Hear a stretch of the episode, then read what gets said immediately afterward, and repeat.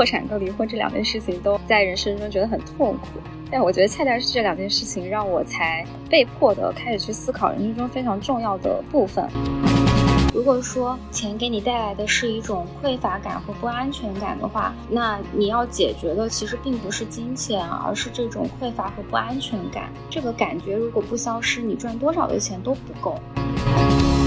有些人想搞钱，但是他却一直没有付诸行动。我觉得不是搞钱的问题，而是为什么搞钱的问题没有搞清楚。一旦搞清楚了之后，这个动力就拉满了。人间清醒，搞钱要紧。欢迎收听女性成长访谈播客《搞钱女孩》，这里有女孩们超走心的折腾故事，有普通人能放心借鉴的财富密码。希望你听完这一期即刻启程，和我们一起踏上致富之路。祝你财源滚滚，美丽自信又多金。Hello，大家好，我是主播小辉。你听到这一期的时候，是我们在国庆假期，现在是。北京时间早上九点零六分，雪姨跟我说的时候，我说：“哎，这不就是我喜欢的那个关注很久的博主王喜儿吗？就是那个笑起来很甜、很阳光，然后天天换不同颜色瑜伽裤的那个博主。”对，因为我也生活在杭州嘛，今年有起心动念好几次想要去呃搬去良渚。哇，他简直就是良渚的代言人，就是带领一众杭州的博主们搬家，自称村民，就非常羡慕，导致我也很想去搬家。嗯，另外也很羡慕他的退休生活。嗯，那话不多说，就请他自我介绍一下。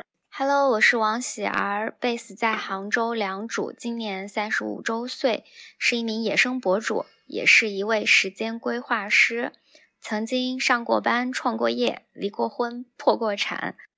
三十三岁实现了小而美的自由人生，目前带着时间规划师这个新角色，在自我探索和探索世界中。呃，因为也是听了你上一期的播客叫半退休，所以这个状态是我们特别好奇，也是其实现在很多年轻人想要达到的，比如说三十五岁前退休或者四十岁前退休这样子的一个目标。刚才他其实也说了，他是是一个半退休的状态，那就很好奇你现在典型的一天是怎样的？因为其实你其实七点多就给我发消息了，对，想知道半退休的生活的日常，一个典型的一天。典型的一天一般是五到六点起床，嗯，会做个拉伸，然后喝个晨茶，早上会。有一些运动的安排，一般就在九点之前结束。九点到十二点是我的工作时间，有时候会接咨询和时间规划，有时候也会开会和做一些文本工作。下午的时间比较整块儿，一般会用来学习、看书、做研究，或者是外出和朋友聚会等等。晚上不会安排任何事情，晚上一般就会谈恋爱、看电影。啊，或者是聊天儿啊，有时候也会陪家人，然后会在十点到十一点之间洗澡睡觉，偶尔其实也会晚睡和熬夜，但基本上平均每天会花五个小时左右在事业上，嗯，三到四个小时在自己身上，还有两三个小时在对自己非常重要的人身上。哇，每个每天只需要工作五个小时，太羡慕了。很多诶，我去年差不多算过，因为我做时间规划嘛，然后去年开始就做时间记录了。我去年差不多平均每天工作只有半个小时到一个小时。哇，其实从三十三岁开始，我已经可以完全不用工作了，我只是花在事业上的时间会不一样，因为去年也没有找到自己想做的事情，所以时间会比较少。今年有了，所以时间会花多一点，然后也是可以完全不工作的了。我理解的退休不是说你什么都不做，就是看你怎么理解退休。那这这里其实有一个工作和事业的区分。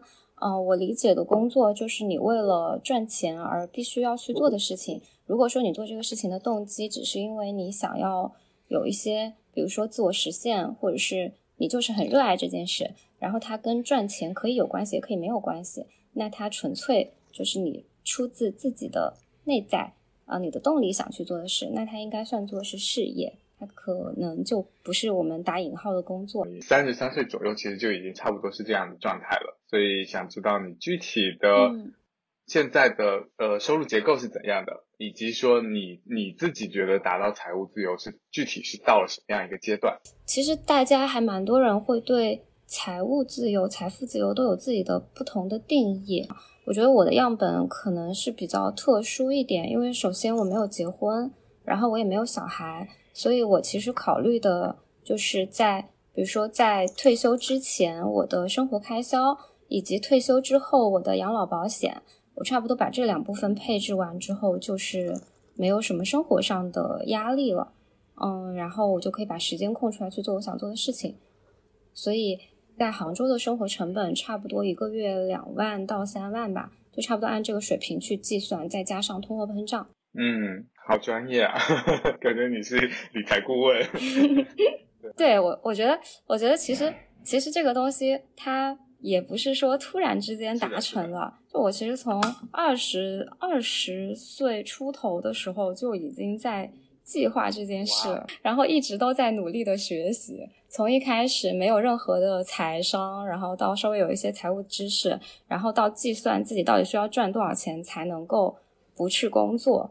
就是一直都是在认真的掐点，就是刚好赚到那个点，就一块钱都不想多赚，马上退休。哦，我觉得这个点很棒哎，因为我们节目包括我们听友也还蛮多讨论的，就是我赚到多少钱我才够退休，或者是可以不用工作。就呃，喜儿从什么时候开始计算这个数字？然后你是怎么做的？包括你怎么学习的？能给我们再讲一讲吗？我其实以前就是我在二十出头的时候，是一个非常典型的，呃，打个引号，就是所谓的文艺女青年。就当时对金钱一点概念都没有，而且当时觉得，哎，谈钱很俗气。然后，然后那时候朋友也都是一些玩音乐啊、干嘛的，嗯。然后当时觉得，哎，去在意这种物质的东西，好像不是我自己的身份认同里的东西。然后我是什么时候开始觉得钱很重要呢？就是，嗯，当我。啊，找到了我现在的对象，然后我们想去组建一个小家的时候，我突然间觉得，哎，那金钱它可以解决很多安全感和一些底层需求的问题，它其实是一个好的东西。只是我们可能从小接受的一些关于金钱的教育的概念，让我们对它有一些负面的印象。这个其实就是大家现在经常会说的，大家的金钱关系不太好。嗯，就那些能赚到钱的人都是跟金钱关系比较好的嘛。然后我从那个时候开始就意识到。说哎，其实金钱它并不是一个不好的东西，就开始对钱有了一个相对比较正面的感受。然后当有了这个感受之后，我就会去想说，首先首先面对的一个问题，到底金钱对我的意义是什么？我很清楚的知道，就赚钱本身不会给我带来快乐。就是我的目标并不是要变成一个非常有钱的人，但是我的目标是让金钱能够买到我需要的东西以及我想要的幸福。那我就。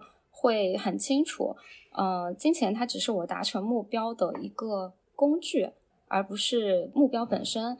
那所以这个就很重要了，就是那你到底要通过金钱达到什么样的一个生活？那我对于自己的观察就是，我会在很多精神上的呃反馈上得到很好的感受，而并不是说一些物质上的东西，包括买我买衣服跟买生活中的一些用品，也不太在意品牌。我其实，在一三年，我是一零年毕业的，然后当时工作三年之后，我裸辞过一次，所以我当时就算了一下，我一个月开销可能只要几千块就够了，所以我当时就去，嗯，按自己的兴趣，当时喜欢做手工嘛，然后就开了一家手工淘宝店，嗯，差不多一个月也就赚几千块钱，但我觉得很足够，我就说觉得，哎，我不喜欢做律师，然后我可以赚到自己养活自己的钱就可以了。然后我就不要工作了。然后到后面为什么又回去工作呢？是因为哎，我当时想买一个架子鼓，然后那架子鼓要一万多块钱。我突然发现，哎，这笔钱我需要去赚一赚。然后，然后我就回去工作了几个月，然后赚到了买鼓的钱。就是，我就发现从那个时候，我很清楚工作和赚钱对我来讲，它就是一个实现目标的路径。就我现在有讲一句话，嗯，我觉得很适合当时情境，就是非必要不赚钱，非必要不工作。哦，当然，我觉得这个不是适合所有人。就有些人他可能在工作中会比较有自我成就感，然后也挺充实和幸福的。然后我是当时的那份工作没有给我这样的感觉，所以我选择了去做其他的事情。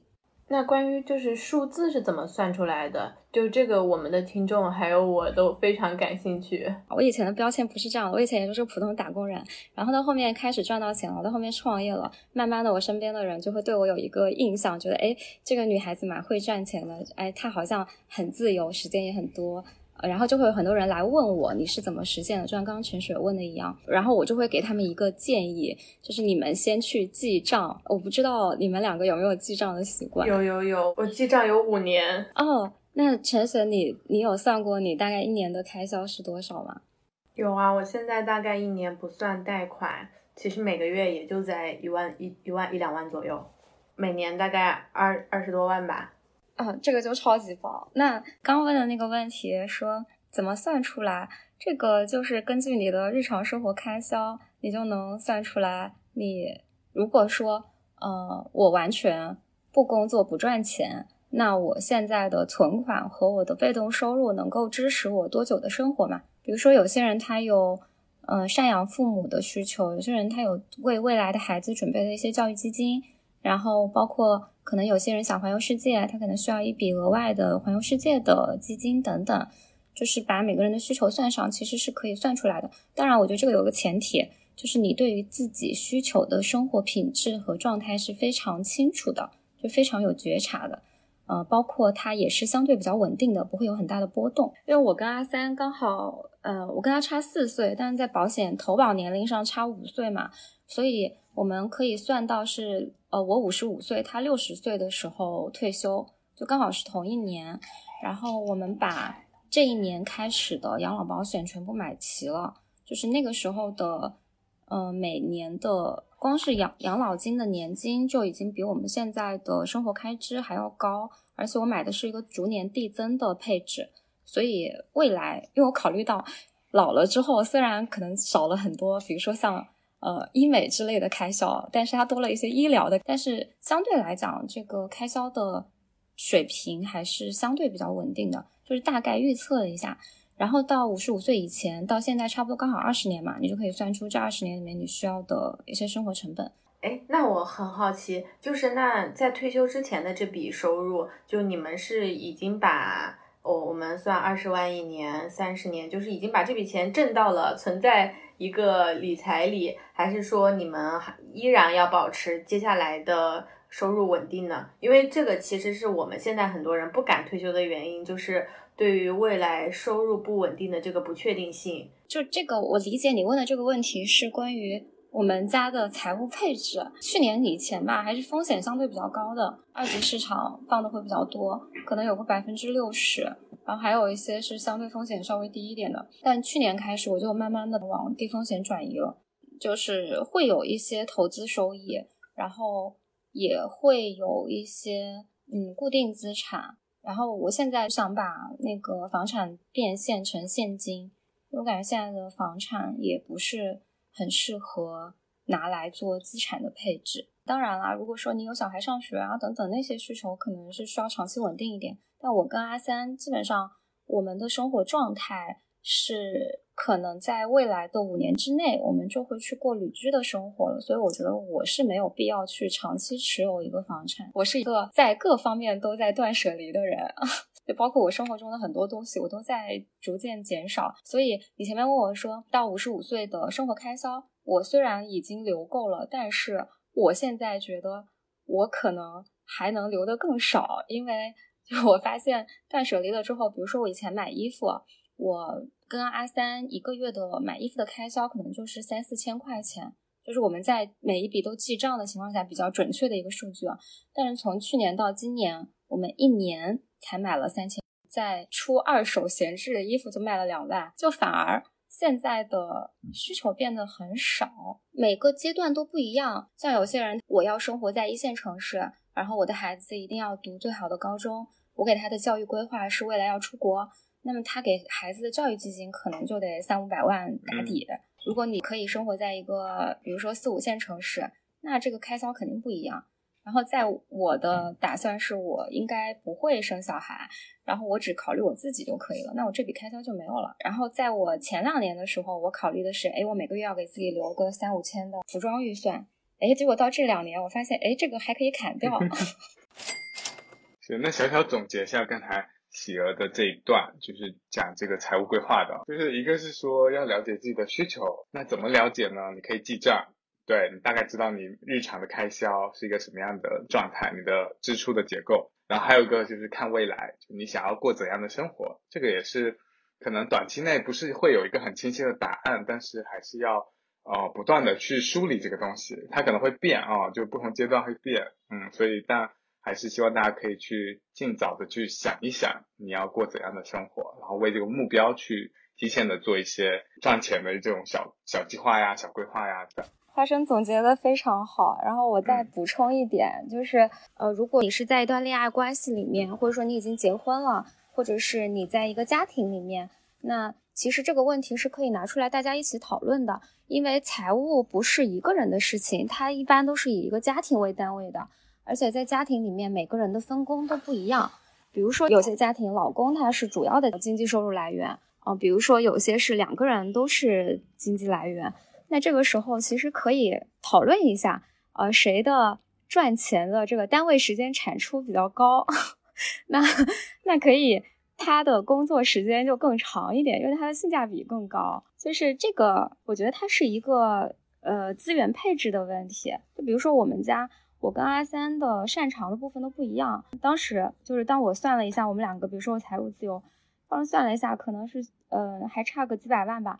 然后我就是，哎，我花两年时间把这几百万赚到，你就全力支持我去赚钱，就是可以开一些家庭会议吧。因为其实你把更多的时间投入在事业上，你务必是其他地方投入的会比较少。那家庭其他的成员可以帮你来做一些平衡。我刚刚听到一个细节，就是花几年时间去挣几百万，就就很轻松的样子。轻松哦，不不轻松，不轻松。是，那我们就很好奇了，就已经聊到赚钱这个事儿了。那我在前期做功课的时候，就是发现，其实他人生中有个很重要的节点，就是二十七岁破产，负债百万，这个可能是激发他搞钱的那个动力。所以想问问看，说在。这个人生宜家的 B 面，曾经很低谷的时候，二十七岁这个事情是对你来说是一个很至暗的时刻吗？刚好今天早上，就你说我七点给你发消息早，我其实五点就起来了，就五点起来把昨天还没看完的一本书看完了，就是当下的力量嘛。然后我特别认同它里面说的，他说，呃，所有生活中遇到痛苦的人，其实都是非常幸运的人。那我也是这样理解我自己的。我觉得大家看到的，觉得我人生中遇到一些坎坷的时候，都是我觉得最幸运的时候。就好像生活，如果你不遇到一些把你敲醒的事情，你就会活在梦里一样，就有这样的感觉。嗯，就你问我说破产的时候，哎，之前还有个离婚的时候，破产跟离婚这两件事情都，嗯，在人生中觉得很痛苦。但我觉得恰恰是这两件事情让我才开始被。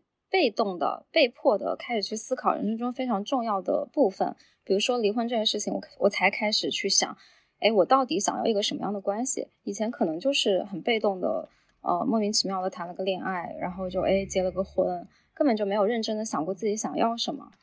嗯，很多时候都是被一些外在的东西所呃框住了。然后比如说破产这个事情，破了产之后，我才去思考，到底我跟金钱的关系是什么？到底我为什么要赚钱？啊，到底我要怎么去赚钱？嗯，当时可能觉得很难，但是内心一直还有一个声音觉得，好的，越南的事情我又要去把它搞定。是天将降大任于斯人也，就是就是这个是属于我的这个关卡来了，我要把它打过，就有这样的感觉。可能也是你的心态很乐观吧，但是可能从客观来说，就是这件事情确实是你人生中很重大的一个波折。然后他逼着你一定要去面对，或者说克服这件事情，那就很好奇，一个是当时是具体遇到了什么事儿，导致你负债百万，当时发生的那个瞬间，你是怎样的一个一个状态，你的感受是什么？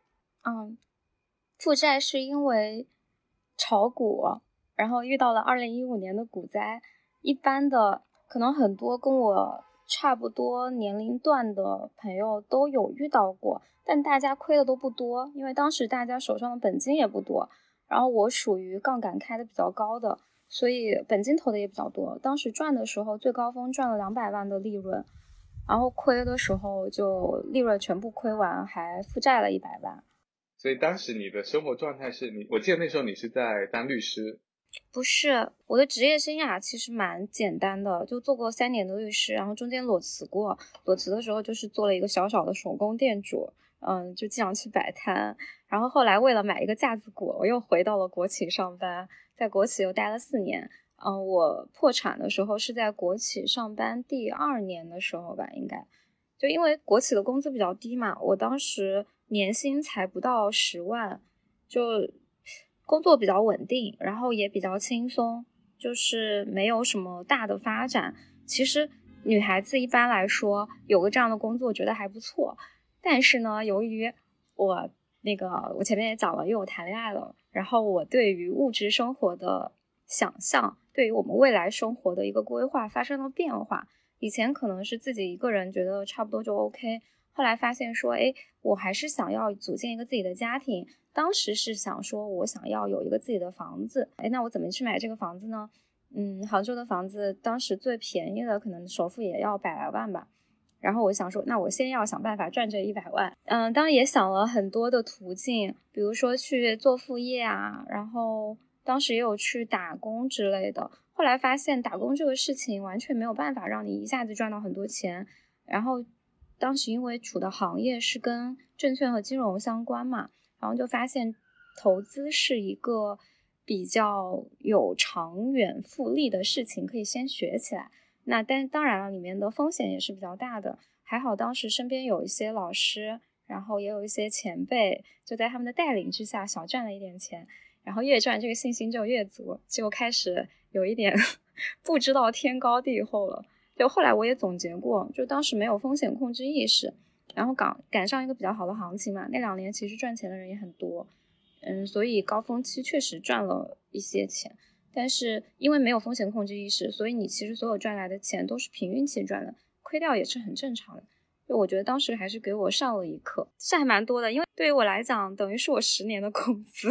对啊，对啊，所以当时亏完这一百万，你的生活状态有什么改变吗？相当于是你投资的这一部分钱收益变少了，还是说它真的影响到了你的生活？我说的亏损是本金的部分，因为我当时的本金也不是全是自己的，就有一些本金是，呃，比如说亲戚朋友他们，呃，用很低的利息借给我的，就是这些钱呢，它不是像。外面的一些贷款什么的，就没有说一定要你什么时间还，但是呢，还是要还的嘛，所以是真真实实、扎扎实实的负债。呃，好处就在于说它不是那种，嗯，非常着急还的钱，所以我是有时间去还的。我当时就，嗯，第一阶段肯定是先接受现实，本来一开始还想说，哦，那个能不能有什么。办法快速的赚到这些钱，后来发现，哎呀，你不太懂的领域，其实你进去百分之九十都是会交学费的，所以呢，就开始从一些小的事情做起。后来发现说，只有做生意这个事情，它是有杠杆的，就只有呃同样的一份时间，然后你可以换很多份收入。其实投资也是这样子。当时觉得最大的一个教训就是我在亏损的时候没有及时保护我的本金。其实，在投资里面，这一点是非常重要的。就如果你连本金都亏掉的话，你其实没有翻身的机会了。所以，呃，那个时候我就选择了去做生意。我当时是一个上班族的状态，完全没有任何做生意的经验，然后就开始学着怎么去，呃，做网店啊，然后包括怎么拍照啊，等等等等，就是跟阿三两个人撑起了一整个店，什么都干，自己当模特，自己拍摄，自己做搭配。啊，到后面自己做设计，自己去跟单啊，订布料啊等等，全部自己弄。嗯，好处就是那两年的成长还是蛮快的，然后正好也赶上了淘宝当时有一波红利吧，就是呃，在淘宝这两年应该也是赚了一些钱。嗯，方便透露赚了多少吗？我具体的不记得了，反正把债还掉了，然后当时在杭州就买了两主的这套房子嘛。然后后来就把工作辞掉了，应该有几百万，应该有吧，但具体几百万我不太记得。但是后面后面我呃在呃离开公司之后，然后我当时因为债还掉了嘛，我之前跟刚刚前面也跟你们聊过，因为我的主要动力就是还债，所以还完债之后，我就开始思考，说我做淘宝店的动机是什么？这件事情是不是我真的想做的事业？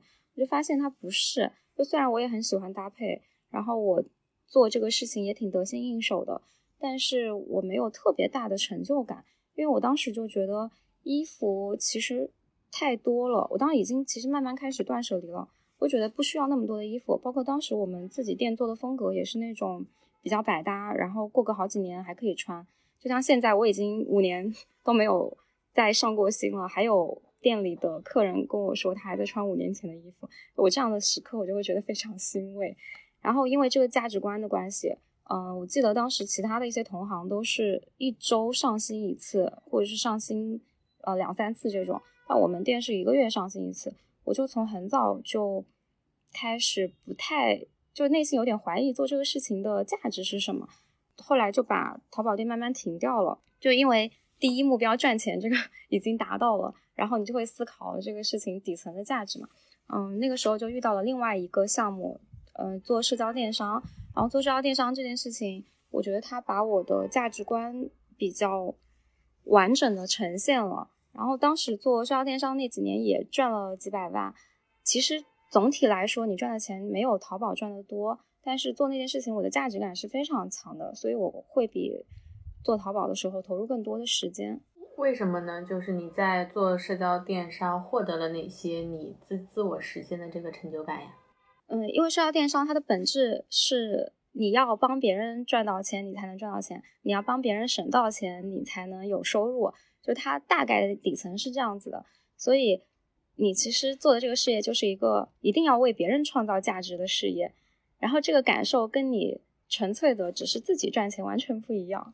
就 就像现在我中间又经历过一些转型，后面我也去开过公司，然后现在做咨询，我觉得底层是一样的，就是我在帮助别人的过程中找到了那种原动力和幸福感，特别是你看到一个人他。因为受你的影响，开始发生了一些生活中真正的改变，就是他的观念发生了改变，他自己变得更自信，然后他在家里的地位变高，然后他的生活也变得越来越好，啊，你就会觉得内心超级快乐。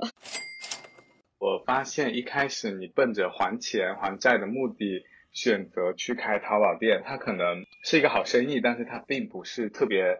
呃，符合你个人的这使命啊，或者是你说底层的这样一个价值观，但是后来你慢慢找到了通过帮助别人创造价值然后获益的这样一个社交电商的这个这个生意模式，我觉得这个还蛮有意思，就是怎么样能够找到，当然肯定需要时间去探索，但是比如说你一开始选择开店，肯定还是有一些理性的分析，说，哎，我可能很擅长穿搭，然后我很擅长分享。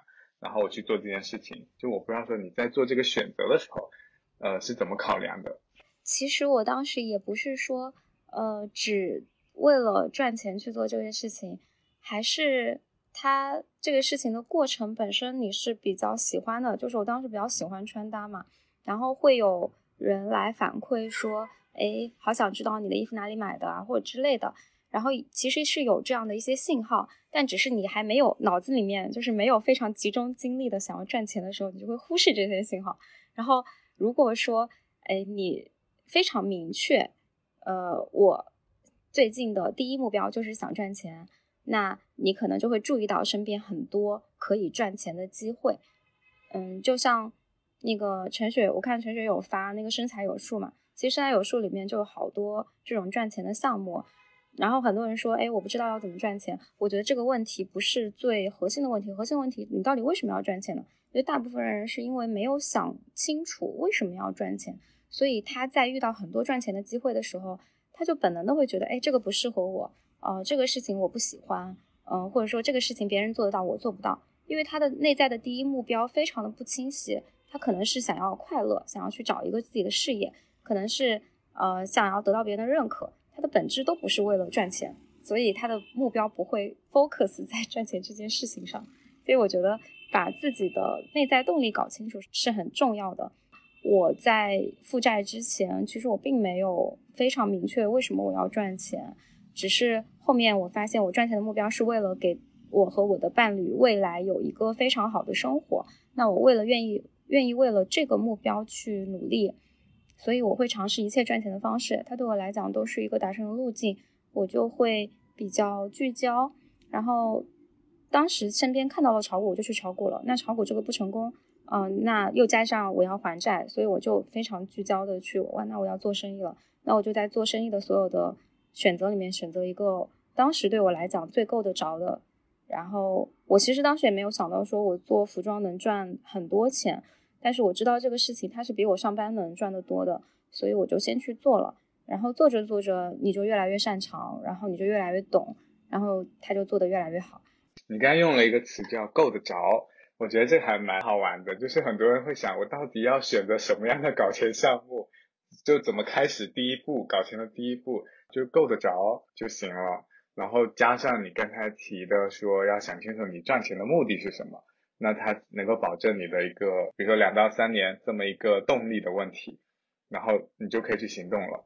就这个也是我在做生意的过程之中，包括从小到大的成长之中感受到的。就比如说做律师这件事情，难道做律师不能赚钱吗？也有很多律师做得很好啊。然后我当时在的律所又是一家，嗯，还蛮不错的律所，但为什么我就？很清楚我在里面干不好呢，因为我不喜欢这件事情，因为我不喜欢，所以我必然不可能投入更多的时间和应该说更多有质量的时间。就同样，比如说我跟我的同事都投入两个小时，他肯定比我干得好，因为他更加专注嘛。然后我就会内心有一些抗拒，所以我觉得这个事情我是干不过别人的，我再努力也干不过那些喜爱这个事业的人。我去做别的事情的时候也是一样的，我觉得首先你还是要选择一个你内心真的非常认可。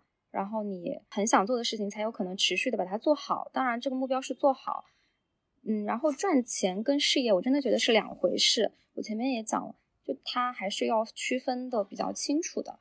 如果你的目标是为了找到一份你的事业，那你要花更多的时间在你的事业上，而不是工作上，因为工作里面是找不到事业的。哎，这个我很好奇，为什么就是工作里找不到事业？是怎么样定义工作和事业？我这样讲可能稍微有一点，稍微有点武断，哎，但是我觉得要把这个话讲的狠一点，才能让大家有这个概念。就是我们常常内耗，是因为你在同一件事情上的想法太多。比如说我在工作上，我又想赚钱，我又想要好的同事关系，我又希望在这个里面找到自己的成就感，然后同样满足这几条的事情就会非常的难找。但如果你纯粹一点，我工作就是为了赚钱，那。其他的都是变成了一个附加价值，有的话那就是多了个赠品，没有的话也不影响这个主商品的存在。那你就能比较专注的去找一份你真正需要的工作，然后专注于如何提升你在这个工作里面的单位小时产出。那为什么要去做这样的区分呢？就是当你在工作上面能够去花最少的时间赚到你足够的钱的时候，你才能够让你的时间空出来去做你真正想做的事。然后这个真正想做的事就包含了去找到什么是你真正想做的事，因为它也是要花时间的。如果你一天八个小时都在工作，你不可能有时间去找你真的想做什么。你即使有一点点小的念头，你也没有时间去尝试。就是，嗯，就是前面我们说到什么是财富自由，我认为的自由是时间自由。那财富它只是为了去购买你的时间用的。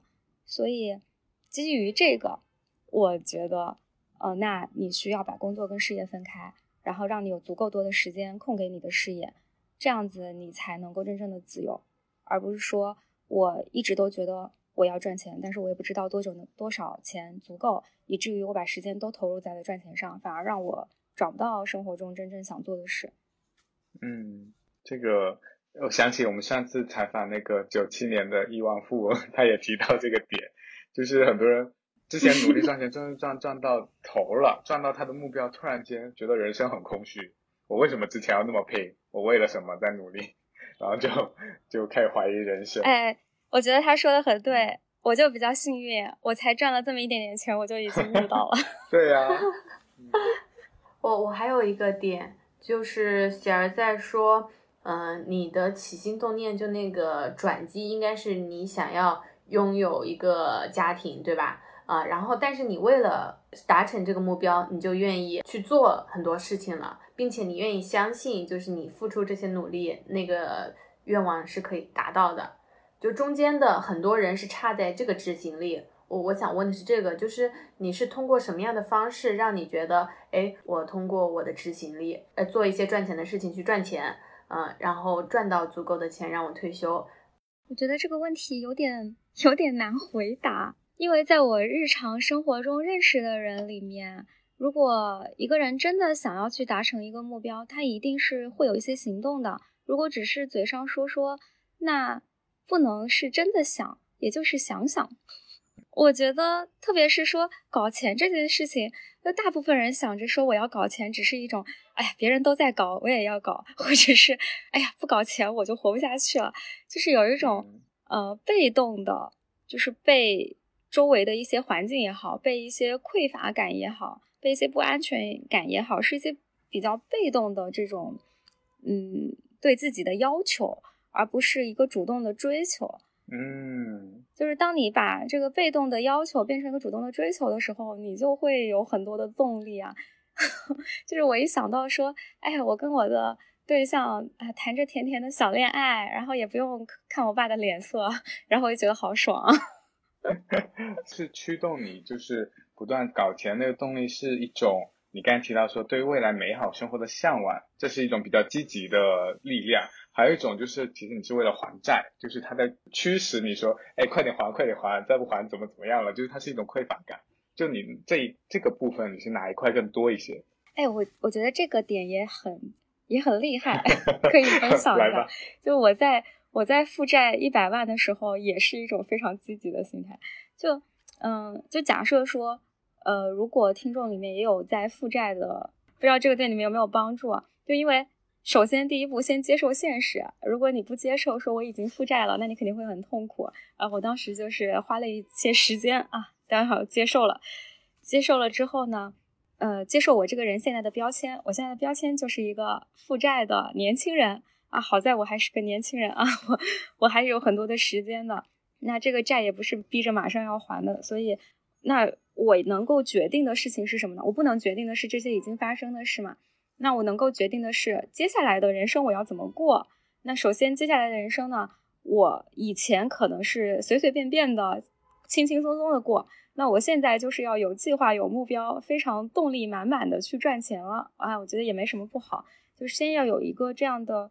呃，正面的一个自己的暗示吧，我觉得这个挺重要的。然后你说到那个负债的时候，我觉得给我的感觉不是说我被迫要去还钱，而是我有了一个充足的理由和动力去赚钱了，就是我可以去开发一下我的潜力，就是我接下来的这个关卡就是如何去在指定的时间里面去赚到更多的钱。啊，这个是一个对自己潜力上的挖掘。就我当时也是抱着这样的想法去赚钱的，而不是说，嗯，哎呀，怎么办呀？今天的这个债要还了，压力很大。我就是这种，我要怎么样？同样是在赚钱的情况之下，我在这里面发挥出我更大的主观能动性。嗯，怎么样让我把这个事情做得更好？嗯，同样是可能这件事情别人能赚一千块钱，我能在这个事情赚上赚两千。就之类的，就有一种积极的感觉，比较积极的在给自己增加挑战吧。有一个思维结构，我觉得还挺棒的，就是第一步接受现实，不管你是负债了，还是说现在没有搞到钱的，就是我们先接受这个现实。然后呢，有一个有一个思路，就是有哪些是你能决定的，哪哪些是不能决定的。啊，不能决决定的就是现状嘛。那我能决定的，希儿就决定要积极的过。而且他他就像打游戏一样，给自己一个呃设定，就是说我怎么样去做得更好，然后有了更充足的动力和理由去赚钱，并且他希望在这个过程中发发现挖掘自己的潜力。我觉得这个思维还挺棒的。陈姐总结的特别好，然后我还想补充一个小点。就除了接受自己和积极的暗示以外，给自己设定一个够得着的目标也很重要。就比如说，我当时欠了一百万，比如说我让我每个月还十万，那这个目标太高了，我肯定非常挫败，我达达不成，那不是自己给自己增加负面情绪嘛？所以我给自己定的目标非常的低，嗯，就是一开始定一个你觉得稍微有一点挑战，但是你能够完成的目标，就不要给自己压力很大，因为当时最，嗯，就我包括我现在做咨询，我也经常会，呃，告诉大家一个很重要的核心，就是你的状态是最重要的，因为外在的环境都会因为你的状态而受到影响，但是如果你自己的状态都不好了，那其他的可能。就很难去改变，但只要你自己状态好了，一切都能好起来。就先让自己的状态好起来。那怎么能让自己的状态变好呢？在小红书上看到你的笑容，真的就是谁见到那个封面都会被立马吸引。然后我就很想说，怎么可以保持这么好的状态的？就是以前小时候就挺爱笑的，但是你说这个，哎，它就是天生的，那就没什么可借鉴的价值了。然后我觉得有一个可以借鉴的部分。嗯，因为我做时间规划的时候，也会有呃一些用户来问我说，怎么样保持自己的能量状态？就是你刚才说的那个外在的显现，我觉得其实是你内在能量的一个外显。就当你自己的能量很足的时候，你才能够去给到别人一些正向的能量。如果说你自己都能量不足，你肯定是 自己照顾自己都来不及。那你就算是给外在呈现一些比较好的这种，也可能是一种伪装，那它反而会让你自己更不好嘛。然后我觉得可以分享给大家，你都可以实操的一个点，就是在自己的身上花更多的时间。嗯，这个我们做时间规划的时候会有一个关于个人的板块，然后它分成三个部分，一个是身体，一个是心灵，然后一个是灵魂，然后这里面。嗯，身体的部分就是，比如说你去运动啦，你去养生啦，你在自己的身体上面花更多的时间去关注它，那你的身体就会比较健康。嗯，身体的健康肯定是你外在能量呈现的一个很重要的部分。然后在心的部分，也就是我们所说的脑的部分，给你补充一些呃有正能量的好的知识来源，包括比如说上课啊，或者说呃看书啊。呃，也就是你的知识系统，就如果你进来的东西都是垃圾，那你出去的也是垃圾。所以给自己吸收一些正知识、正能量，是会对你的新的健康会更有帮助的。好的书，对你来说有帮助的课程，呃去跟一些正能量的人去交谈，这些都是让你能获得一些好的知识的。然后在灵魂的层面，那就是多跟自己深度的对话，比如说静坐啦、冥想啦，这些都是能够跟你自己建立一个比较好的连接的。那在这些地方花时间，一定会让你的能量状态得到提升。梳理一下你整个，其实我觉得有一点点像人生翻盘的一个感觉。二十三岁离婚，二十七岁负债百万，然后开始还债，然后到现在三十五退休。嗯，其实我觉得你。也就花了大概六七年的时间，完成这样一个一个逆风翻盘的感觉。那像回头来看你的人生历程的话，你觉得你做对了什么，可以实现现在这样一个大家都很羡慕的一种生活状态？首先，我没有觉得说之前遇到的这些都是问题。嗯，就我我觉得这个问题应该基于每个人的人生观不一样。我希望的是。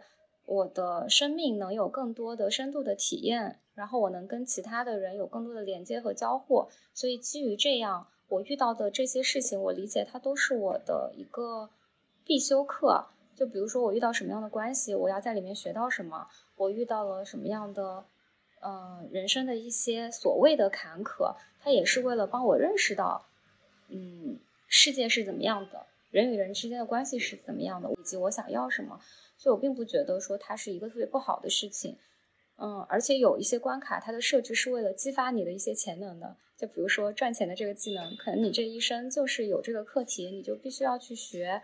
只是区别在于你是二十多岁去学了呢，还是三十多岁去学，还是你要到了五六十岁，像肯德基老爷爷，他可能就是年纪比较大的时候才开始学这门课。但很多的课程都是生来就是选好的这些课。然后，比如说跟金钱、跟事业、跟这个世界的价值，这些都是每个人都要去面对的一些共同的课题。所以，对于我来讲，人生中遇到什么都是来帮助我去了解我自己，怎么样让我的人生更加的幸福和美满，一定是这样才出现的。就我不会觉得它是一个意外或是一个坎坷。它只是你人生中的一个过程。就是可能对于你来说，你其实没有把它当成一个很负面的事情。就你的人生，你的理，你的视角是一个进阶的个人成长的一条路，所以这条线一直都在往上走。不过你这样说，我会有一个感受。当我经历了这个事情之后，回头去看，我会发现人生中的每一个所谓的挫折，你经过之后，你都是受益最大的人。就你一定是这个财富是属于你自己的，所以慢慢的可能就转换成了这个视角吧。嗯，当你转换了视角之后，再去看人生的很多事情，你就会觉得哦，原来都是一样的。嗯，中间这一盘聊的有一点形而上了啊，但我觉得其实是很本质的问题。就呃，那再回到形而下的部分，呃，和钱的关系，就是搞钱的那段时间，有没有哪个瞬间觉得哇，有钱真好，就我真的赚到钱了那种爽感？有没有一个那个 moment 可以跟我们分享？我觉得财务自由，它的重点在于自由，而不是在于财富。关键是多少钱能给你带来自由的感觉？就是我很爽的那个点就在于，我觉得我很自由的那个点。因为我当时谈恋爱，因为我对象是女生嘛，然后我爸就非常生气，然后我爸就跟我说，啊。要么你跟他分手啊，要么你就不要回来了。然后我当时就也很生气，我当时想不回来就不回来。所以当时赚到钱，然后觉得特别爽的点就是在于说，哎，我经济独立了，我也不用去考虑。当然当时想法比较幼稚啊，觉得只有这个方面。但现在我跟我爸的关系也很好，都已经很多问题都和解了。就当时就觉得说，我其实内心还没有完全脱离掉父母对我的一些影响。然后觉得赚钱这个事情能够让我感觉自己是独立的，就是我可以为自己的人生去做一些决策，而不需要依附于他们。所以这个点上面，我觉得也是一个自由的体现。呃，当然我前面讲的，它能够买到你的时间，让你去花更多时间做自己喜欢的事情，它也是一个自由的体现。嗯，所以对我来讲，自由这两个字是非常重要的。嗯。这个重点划的也很好，其实还回到赚钱的目的上，你不就是为了拿这个钱去获得更多的自由，选择的自由，say no 的自由？但但这个这个是看你自己，还是我觉得还是自己内心的感觉。如果你真的能够做到，我不依靠这些外在的东西，我就能够独立和自由，那你也没有必要一定要去追求一个外在的东西。我我觉得这个还是挺不一样的，就是它有分别。呃，重点还是你内心的真正的感受到自由。但如果说你就是觉得钱它非常的重要，如果我没有钱，我没有安全感，没有钱，我自己没有一个独立的底气，那就去好好的赚钱。因为刚刚聊到就是时间规划师这件事情嘛，就我很好奇，因为在喜儿之前，我听过一些关于时间管理啊、精力管理的内容，但是时间规划师是第一次听说，就是能不能给我们讲一讲？嗯，第一次听说很正常，因为这个团队就是我们刚刚组建，它是一个新的项目，所以在我们之前应该是没有真正的时间规划师的啊，所以这个不是你的问题，是我们的问题。然后时间规划师它跟时间管理是不一样的，其实我我觉得它更像是生命规划师。我们其实，在做时间规划第一次咨询的时候，它会有两个部分，第一个部分是先去探寻。嗯，你的遗愿清单，这个遗愿清单就有一点像 life coaching 了，就是我们会聚焦在你这一生的生命里面想要达成的一些状态啊。有些人可能是财富啦，有些人可能是家庭关系，有些人是一些事业上的成就。就是时间规划，它本质上不是做时间管理，而是去配置你的时间。因为我们每个人的时间其实长度是大差不差的，重要的是你怎么去配置这些有效时间。然后以及在配置合适的长度之后，怎么样让它提升它的密度？说人话就是，比如说对我来讲，家庭关系很重要的。那比如说我已经花了呃两三个小时在我的家庭里面了，但是我实际上都在这个时间里面是很低效的，我没有真正的做到高质量的陪伴。呃，那这些是不是我可以去提升的部分？所以。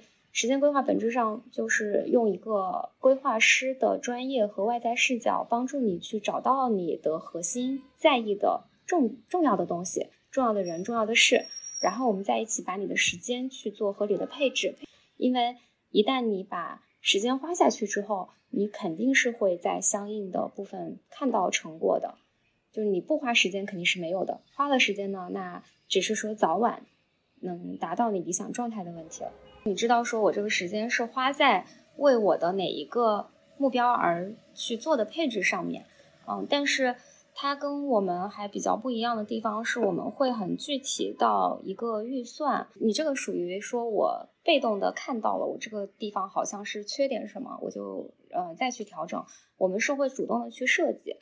嗯，就会主动的去提前把我接下来的重心安排好，然后我只需要去不断的去调整和对标就可以了。这个相对来讲就会更加有觉察和更加有确定感一些。通过帮他梳理他的人生的一些清单，能够帮助他真的找到自己的原动力。我觉得这个部分其实非常重要。有些人想搞钱，但是他却一直没有付诸行动。我觉得不是搞钱的问题，而是为什么搞钱的问题没有搞清楚。一旦搞清楚了之后，这个动力就拉满了，就只是说如何操作的问题了。第二个是在时间规划的层面上，其实通过时间记录，你能够非常客观的看到你目前的真实情况，就你到底是真努力呢，还是假努力？你是真的在谈恋爱呢，还是假谈恋爱？就是这个都非常的直观。嗯，然后接下来你要如何去实现你的理想？我其实八月份才开始做时间规划的咨询，然后到现在累计了几十个案例，就每一个的变化都是非常大的。就至少说，在他们开始做时间记录之后，他们的生活，呃，直接的就有了一些看得到的改变。呃，我就会因为这些反馈而获得很多的能量。哇，这个很棒哎。我们等下结束可以讨论一下，可以，非常欢迎。好的，那我们最后还有几个关于搞钱的问题。现在我们已经实现半退休的生活后，你对于钱有什么新的认知？如果我们认为人生就是为了实现一些你想要去做的事情，那么我们在你可控的时候，把更多的时间。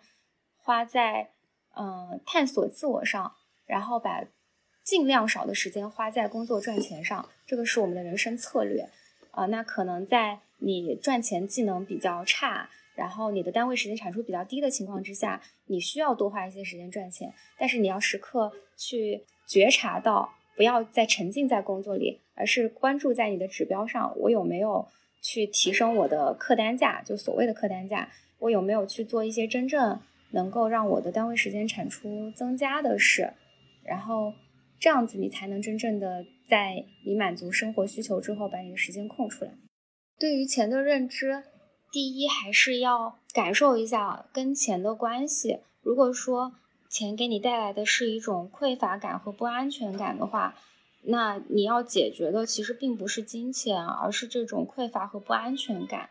因为这个感觉如果不消失，你赚多少的钱都不够。就是还是我前面说的，财富和自由之间，自由会比财富更重要。什么样的一个财富限度能给我带来自由的感觉，那我就赚到这个限度为止。嗯，要么我就降低我的自由的这个感觉，那我就能赚更少的钱；要么就是我加油赚钱，达到我的这个自由的值。总之，最终的目标是自由，而不是财富。所以我们不能被金钱反噬。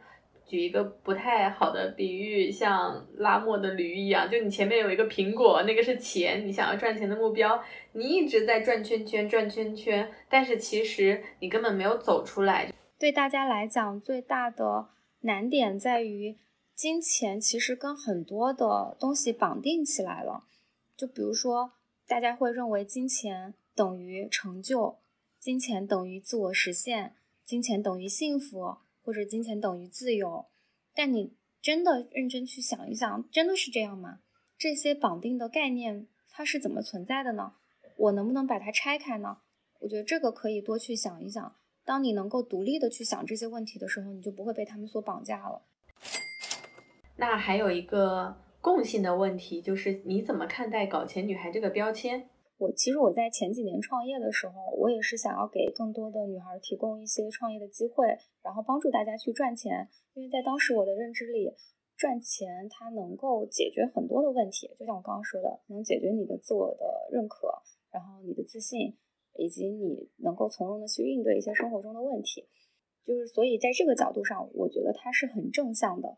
嗯，但是呢，我现在的阶段不一样，是因为我又深刻的认识到了，它毕竟还是一个外在的问题。就你把所有的问题如果放在外在去。嗯，解决的话，那你内在的这个匮乏感还是没有解决，那你还是解决不了根本的问题。嗯，所以我对于“搞钱女孩”这个标签想说呢，就如果想要去改变你的生活，你想要去获得你理想的人生，而赚钱又是实现它的一种方式，那么你就好好的去努力，但是呢，千万不要在过程中失去了目标感啊就可以了。哦，刚好把我们下一个问题也回答了，就是给搞钱女孩们的建议。哦，那建议还是还是有的。我之前跟我妹妹聊天的时候，有 跟她说过一句话。她问我，她说：“人一定要工作吗？”然后我说：“当然不需要。人生活着不是为了工作的，人活着是为了成为人生的志愿者啊。但是成为人生的志愿者之前呢？”你可能有一些不得不做的事情，那么我们就要认真努力。努力的目的就是为了有一天能够只做自己喜欢的事情。当然，这个喜欢的事情可能就是工作。嗯，所以如果给到年轻女孩们一些建议，我觉得首先就是不要着急，因为人的一生很长的，不要看到别人二十岁。财务自由了，三十岁财务自由啦，你就觉得着急。每个人的人生剧本本来就不一样，只要我们活着，哎，那我们把每一天过好才是最重要的。然后其次呢，如果说你想要更加有主动性的去过这一生，那么从当下开始去规划未来的十年、五年、三年都是可以的。定一个自己够得着的目标，一步一步来。你的人生就会非常的有确定性，你想要过上什么样的人生都是可以的。最重要的呢是知道什么是你想要过的人生，而不是别人的人生，因为只有你的人生才能让你幸福。很有力量，特别棒。哎，好奇喜儿，你的 MBTI 是什么？我是快乐的小狗。真的，我也是快乐小狗。感受到你的快乐能量了。虽然之前关注喜儿是被她的元气吸引，然后一聊下来，果不其然，就是她的元气的底层是一种非常积极的、向上的，面对所遇到的所有的一切，呃，甚至我们觉得一些不好的经历，在她看来都是体验。我觉得这个思维是非常棒的，也值得我们每个人每天去练习。